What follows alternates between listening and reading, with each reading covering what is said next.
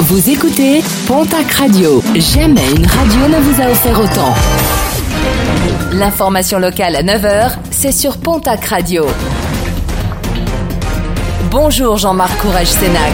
Très belle matinée. Un blessé grave déploré dans la nuit de dimanche à lundi sur l'A64 à hauteur de la commune de Pau dans le sens Toulouse-Bayonne. Trois véhicules ont été impliqués dans l'accident.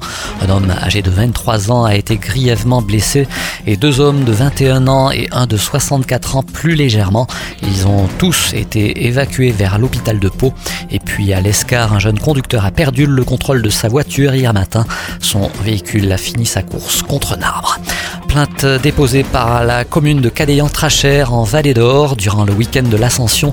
Une plaque commémorative fixée sur le mur de l'église en l'honneur d'une famille d'Espagnols marquée par des deuils a été dérobée.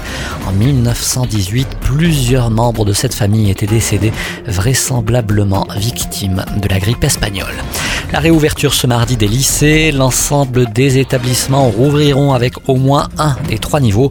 Le ministère de l'Éducation nationale souhaite également que l'ensemble des écoles soient ouvertes dès aujourd'hui.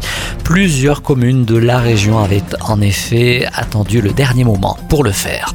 À Pau, le drive fermier éphémère proposé par la Chambre d'agriculture se poursuit. Forte de son succès, l'opération sera reconduite tous les 15 jours. Décision prise par la Chambre d'agriculture ainsi que les producteurs fermiers de Béarn et Soule. Les commandes se font toujours via la plateforme internet mise en ligne. En sport, les excuses de Gaëtan Laborde, l'attaquant montpelliérain originaire des Landes, avait participé le 23 mai dernier à un match improvisé de foot alors que les autorités interdisent ce type de rassemblement. Une quarantaine de personnes au total étaient présentes.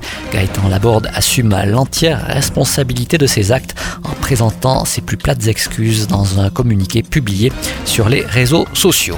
Et puis la 20e édition du Festival de la sculpture et du marbre maintenue à Saint-Béat, une édition qui débutera le 11 juillet prochain.